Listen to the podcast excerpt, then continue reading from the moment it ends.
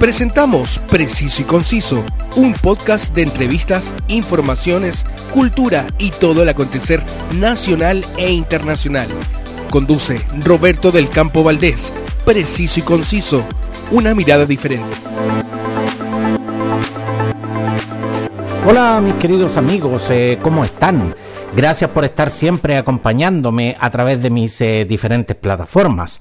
Les recuerdo que el domingo 4 de septiembre de 2022 se realizará el plebiscito constitucional de salida, instancia donde debemos acudir a las urnas para votar apruebo o rechazo al texto constitucional propuesto por la Convención más allá de cualquier diferencia que usted y yo tengamos, el domingo 4 de septiembre nos vamos a encontrar en nuestros locales de votación y la trascendencia de este evento es tan grande que debemos llegar ese día bien informados sobre lo que vamos a votar.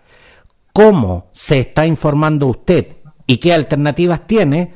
Soy Roberto del Campo Valdés y esto es Preciso y Conciso. La actualidad tiene muchas miradas, pero solo una realidad. Escuchas Preciso y Conciso con Roberto del Campo Valdés. Con quien voy a conversar eh, es realizador eh, docente, diseñador audiovisual y actualmente coordinador del colectivo Audiolibro de la Nueva Constitución de Chile. Al teléfono, Arturo Quesada. Gracias Arturo por venir a conversar a Preciso y Conciso y bienvenido. Hola, hola. Eh, bueno, muchas gracias por la invitación y un placer estar aquí con ustedes. Arturo, Colectivo Audiolibro de la Nueva Constitución de Chile es una iniciativa ciudadana integrada por 100 voluntarios y, voluntarias. ¿Cuál fue la motivación para realizar justamente esta, esta iniciativa? Bueno, fue, una historia que partió un poco antes, porque la verdad que cuando salió la primera versión del borrador, eh, yo hice un audiolibro que mm, lo hice con una voz artificial de un programa de Adobe y pesqué todo el texto, que era bastante más largo, ¿cierto? En ese momento eran 499 artículos, y lo, lo metí a este simulador de voz humana y, cuando lo, lo, hice en realidad para escucharlo yo, porque mientras hacía las cosas de la casa, qué sé yo, trabajaba, ir escuchando el, borrador, ¿cierto? Y, pero después se me ocurrió publicarlo, lo publiqué en YouTube, y provocó cierto revuelo, se viralizó un poco, lo publicó eh, Publimetro, eh, la página, las páginas sociales de Chile Edición, ¿cierto? Eh, me invitaron a la Radio Universo con el, programa de la hora del taco, qué sé yo, y como que se armó como todo este revuelo. Entonces, dentro de, de, de, esos revuelos que se armó, habían hartas críticas a la calidad del asunto, precisamente porque era una voz robotizada, que no respetaba muy bien las puntuaciones, que leía la, la, la numeración de las páginas, por ejemplo, y que era bastante inorgánica eh, y, no tenía este componente que, tienen que tener las constituciones, ¿cierto?, de, humanos, ¿cierto? Entonces, mm, eh, claro, me subía dentro del mismo vuelito que había provocado este pequeño revuelo. En, el programa de la Radio Universo, ¿cierto? Hizo una convocatoria y por redes sociales también, y se empezó a acercar gente de muy diversa índole, de distintos lugares de Chile, eh, se acercaron y, les pareció buena idea esto. Entonces tuvimos más o menos tres semanas de, preparación, ¿cierto? De, coordinación por WhatsApp, qué sé yo, un grupo que todavía está bastante activo. Y bueno, eso es en, en grosso modo más o menos cómo, cómo funcionó el asunto y cuál fue su origen.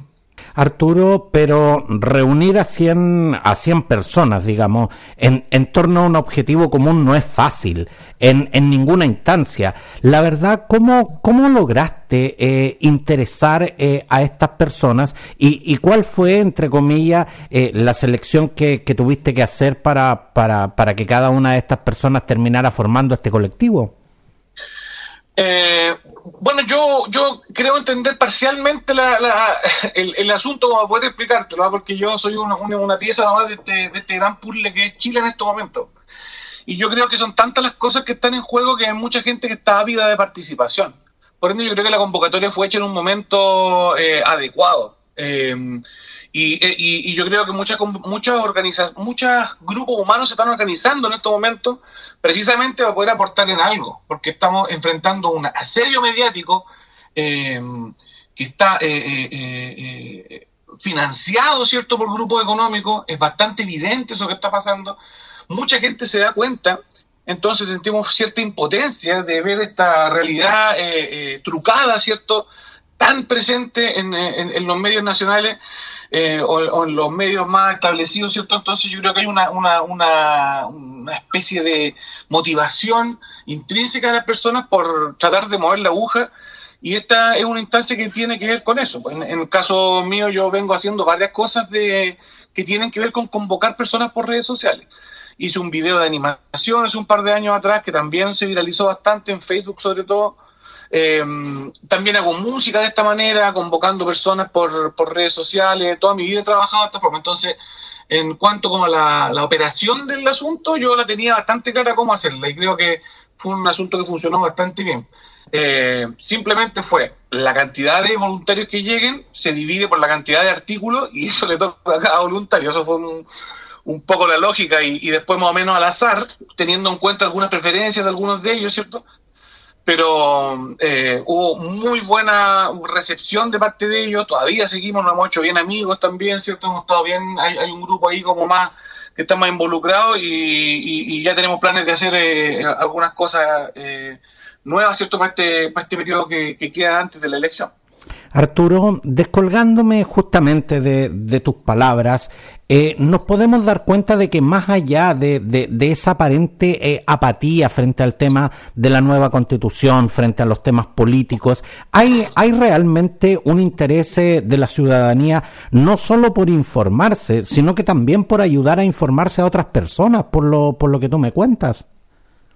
Sí, sí, yo lo noto. Yo, yo, bueno, eh, siempre uno tiene un poco una venda puesta que uno nunca sabe eh, de cómo es realmente el pulso. Uno a veces está eh, pensando en cómo debiera ser o cómo quiere que sea. Y la única forma de verlo eso es la, única encuesta que vale, porque es las urnas. Y en las últimas dos elecciones hemos dado, le hemos dado boletas, ¿cierto? Eh, hemos ganado. Yo creo que este ambiente que hay ahora, como que la gente está decepcionada, qué sé yo, no es real pero no lo sé ciencia cierta. También pienso que también es, un, eh, es, una posibilidad de perder, ¿cierto? Y que efectivamente puede que esta realidad que están implantando sea real también. Pues, o sea, tampoco vamos a ser tan, tan, tan ciegos de, no pensar en esa posibilidad. Pero sinceramente yo pienso que el asunto no es así, que hay un gran optimismo, eh, que hay una gran movilización interna y que este mismo fuerza que tiene como, como la, la, las fuerzas pesimistas, ¿cierto? Las que nos dicen que esto se hizo mal, que, que nos vamos a ir a la cresta, eh, perdón el español, eh, eh, que, que, que, nos vamos a, a, todo al despeñadero con este asunto. Yo creo que eso mismo es lo que va a lograr que nosotros finalmente lo demos vuelta. Lo demos vuelta como pasó con Boric, lo demos vuelta como pasó con el apruebo. Cuando veamos que la, el, el, el, la amenaza es real, ¿cierto? Nos vamos a, volver a unir y vamos a volver a dar vuelta el asunto porque a este país le interesa lo que está pasando. Las personas se están comunicando, todos se están eh, hablando familiarmente, ¿cierto? Eh, se está tocando el tema, se está tratando de luchar contra las noticias falsas, es que te dicen que, oye, mira, un cangrejo puede ser presidente ahora, pero ¿por qué decir eso? Porque no lo dice la Constitución. Entonces, son como, como un motivo así eh, que contra lo que la juventud, ¿cierto? O las personas más informadas también se están eh, en estos momentos eh, alzando y, y, y, queriendo participar. Yo no creo para nada que Chile sea un país apático en estos momentos, todo lo contrario, yo siento que está todo en, en, en, en función de la nueva constitución y ganemos o perdamos, igual es una gran noticia esa. Yo creo que todo el mundo nos está mirando porque estamos haciendo algo que eh, por primera vez se está haciendo en el mundo, algo tan participativo y tan valioso como, como el momento actual.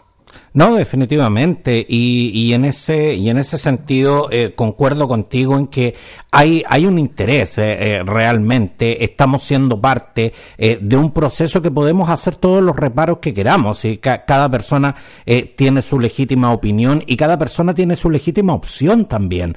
Pero lo importante sí. es que es que tenemos que comprender que estamos siendo parte de un proceso que es histórico no todas las generaciones de chilenos han tenido la oportunidad de, estar frente a, lo que podría ser, digamos, una nueva constitución o, un nuevo revés, digamos, de, de, las políticas constitucionales del país. Y por esa razón es que, es, es que también a través de, de este podcast eh, de actualidad preciso y conciso, eh, estoy buscando justamente que la gente se informe más allá de, de, lo que vaya a votar ese día. Eso, eso es una decisión personal. Pero en definitiva, eh, las personas tienen que hacerlo, tienen que hacerlo de, de manera responsable y sobre todo de, manera informada.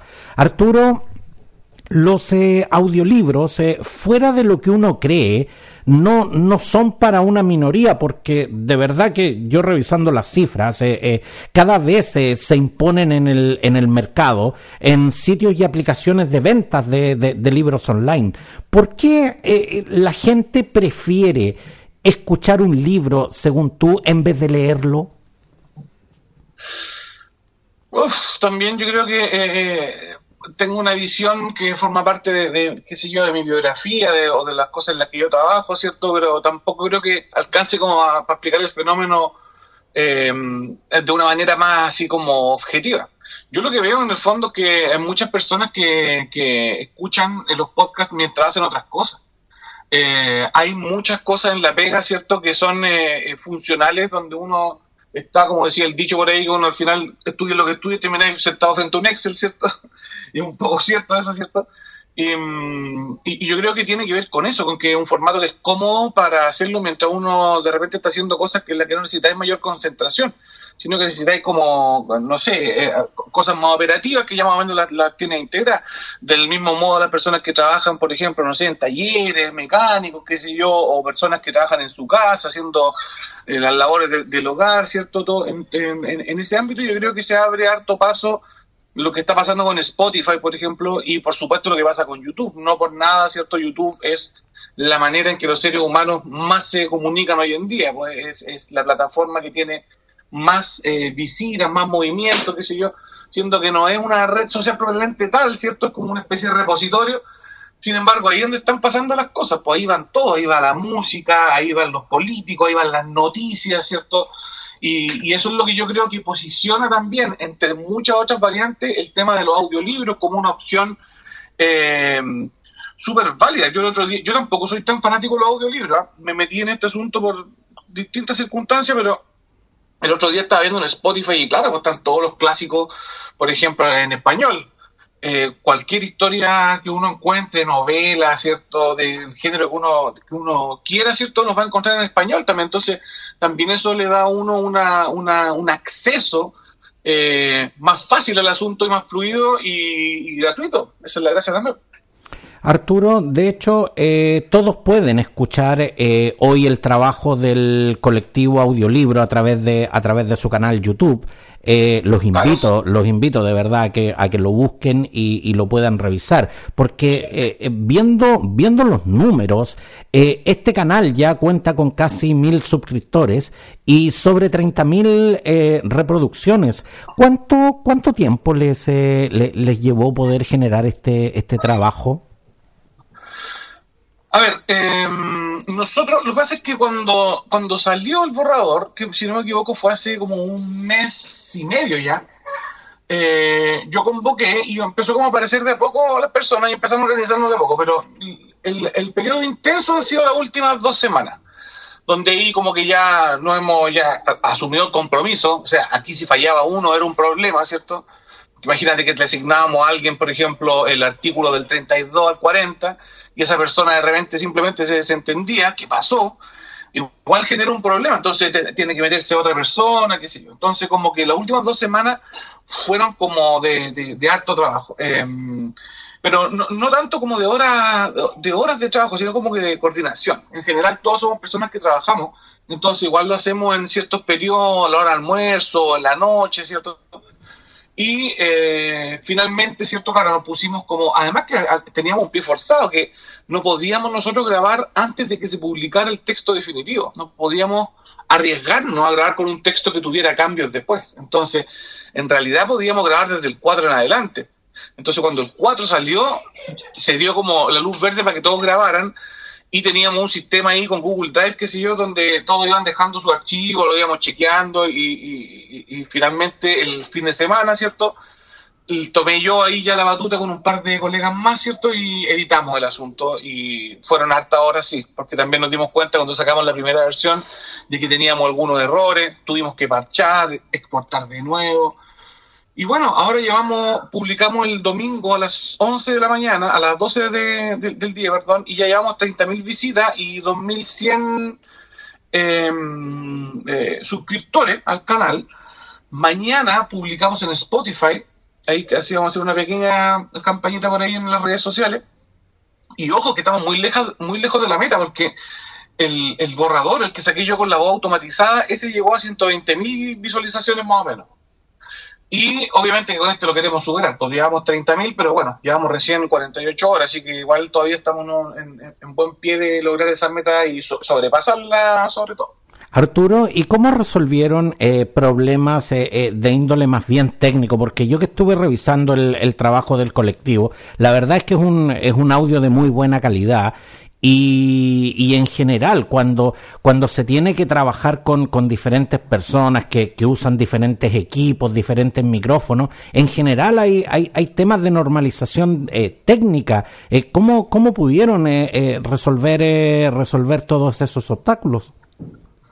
Bueno, de, de, partida nos pusimos, era un requerimiento para todos los voluntarios, de que no se podía grabar con audio del teléfono, con mensaje de voz ese, ese formato lo dejamos fuera. Y cualquier tipo de grabación como directa al compu, porque los laptops, por ejemplo, tienen súper malos los micrófonos. No, no, no son buena calidad la grabación que se haga. Aún cuando tengas, seas locutor incluso, tengas buena dicción eh, y tengas, no sé, bueno, software y tu, y tu laptop sea caro, igual son mala calidad. Entonces, como que siempre insistimos harto en que las personas buscaran un lugar donde grabar en óptima calidad. Vale decir, alguien que tuviera un home studio, algún amigo, qué sé yo, o que tuvieran los que tuvieran algún equipo, algunos se compraron, de hecho, incluso porque eh, eh, hoy en día no se necesita hacer una inversión tan grande para sonar bien.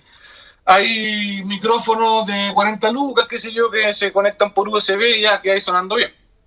Y además de eso, eh, cuando los audios finalmente llegaron, los sometimos a ciertos procesos estándar, no tan exigentes, no tan cosa por cosa, pero sí de normalización de audio, sacar ruido en algunos casos, cierto algún tipo de edición menor, cierto, pero en general yo creo que como que la mayoría tomó bien en serio ese tema y, las grabaciones llegaron en general en súper buena calidad, con distintas, obviamente distintas condiciones de volumen o de ruido, cierto, pero todos se preocuparon de hacerlo en espacios controlados, donde hubiera silencio, cierto, y, y, y en ese sentido fue como súper eh, eh, productivo el asunto. ¿no? Y es un esfuerzo titánico, porque quienes, quienes estamos en el negocio del, del, del podcast, eh, en general, claro, la, la, gente piensa que nosotros tenemos eh, mucho equipo, que tenemos un estudio, y en realidad, yo les digo, o sea, la mayoría de nosotros graba o en su pieza o en el living de la casa, y, y en general, eh, estamos sometidos a un montón de, de, elementos porque porque típico, o sea, uno se pone a grabar y se ponen a ladrar todos los perros del barrio.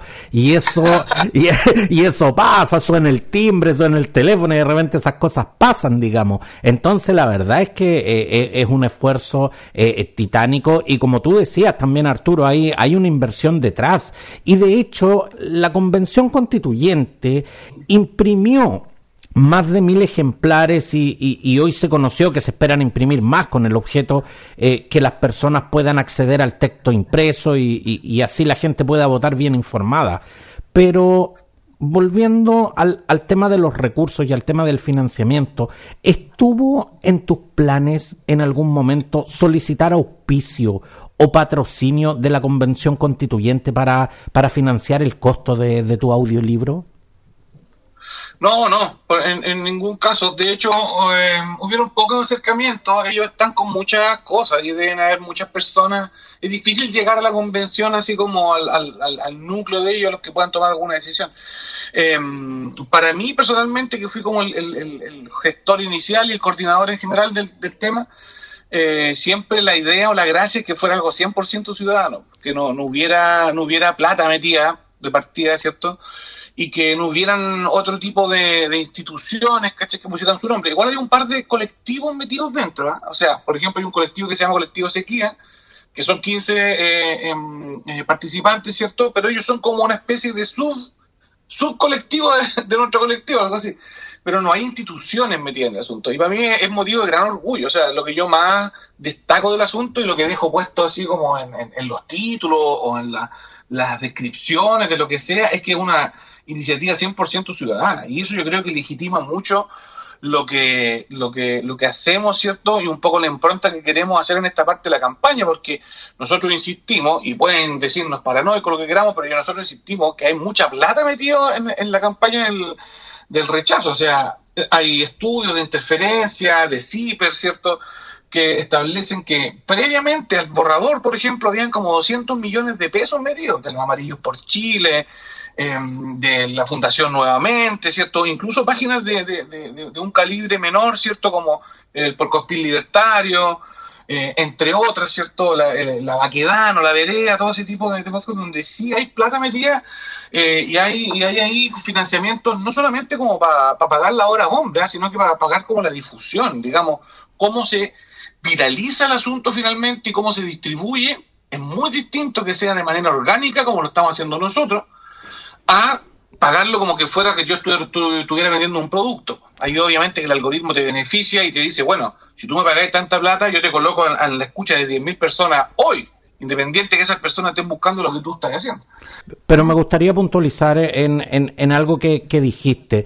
Tú señalaste de que Hoy día es difícil eh, llegar a la convención constitucional y de eso puedo dar fe, digamos. De, eh, eh, la verdad es que con, con, los tiempos tan acotados, con todo el trabajo que tenían que hacer, la verdad es que el trabajo informativo, digamos, y de relaciones, la verdad es que era bastante difícil en, en algunos casos.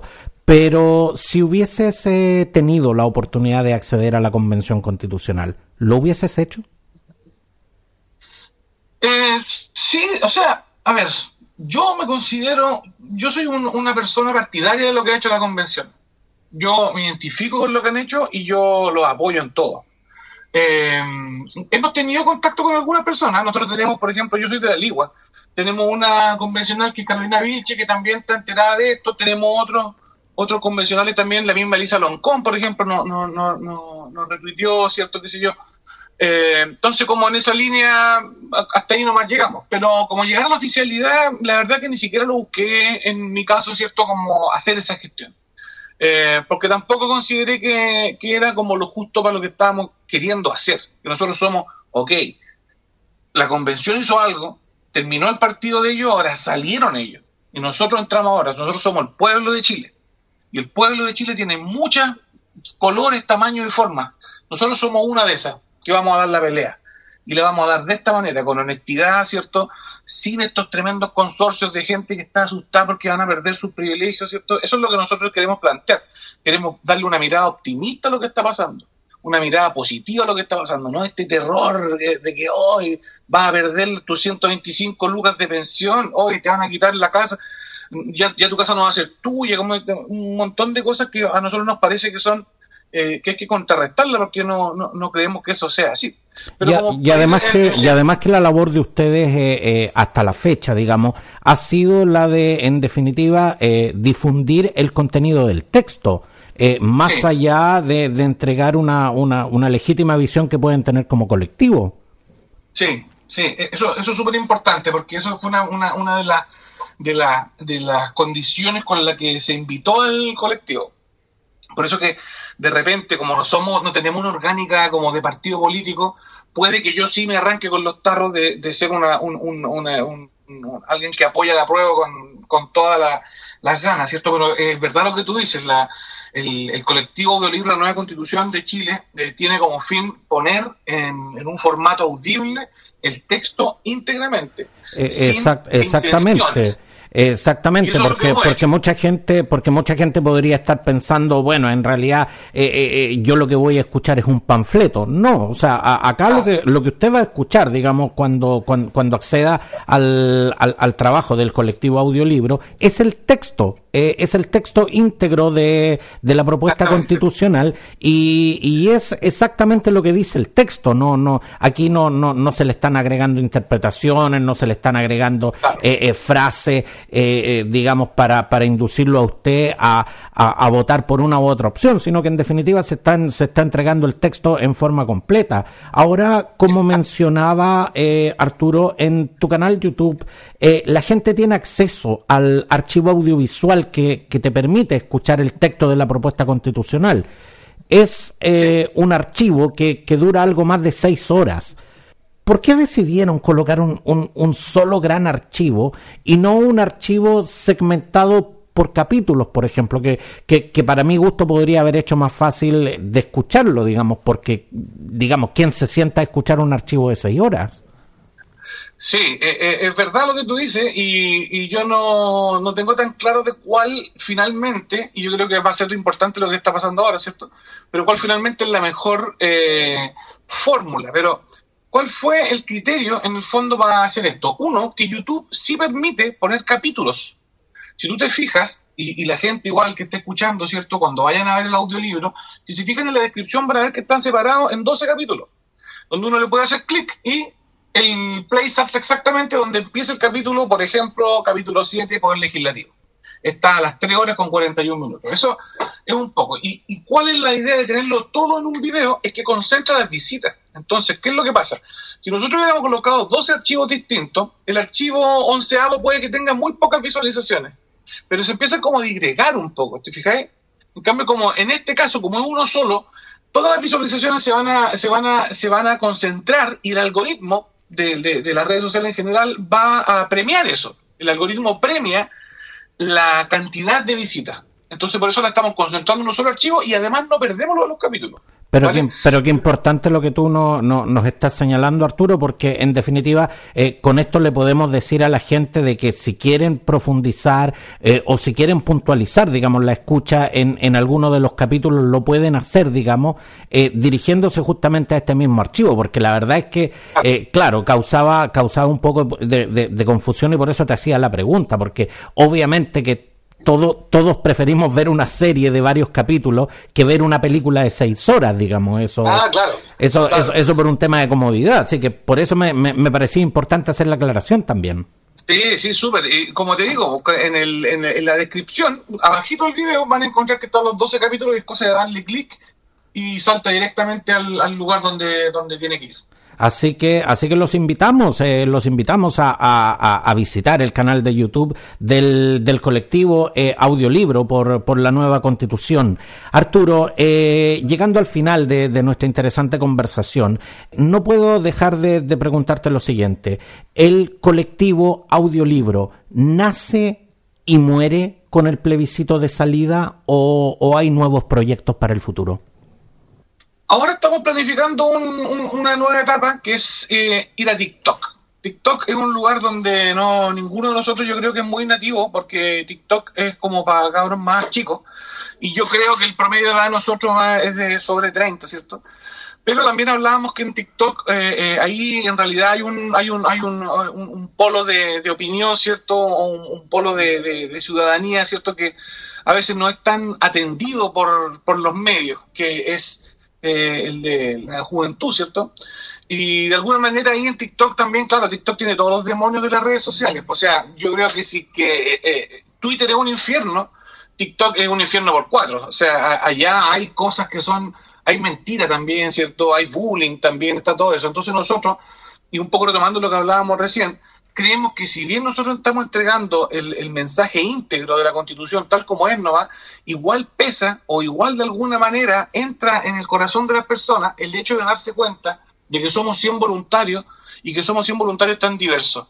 Independiente de que nosotros no estemos con el panfleto, el hecho de que nosotros estemos teniendo esta mirada optimista, ¿cierto?, de la Constitución, sí de alguna manera eh, eh, eh, es, es una postura también.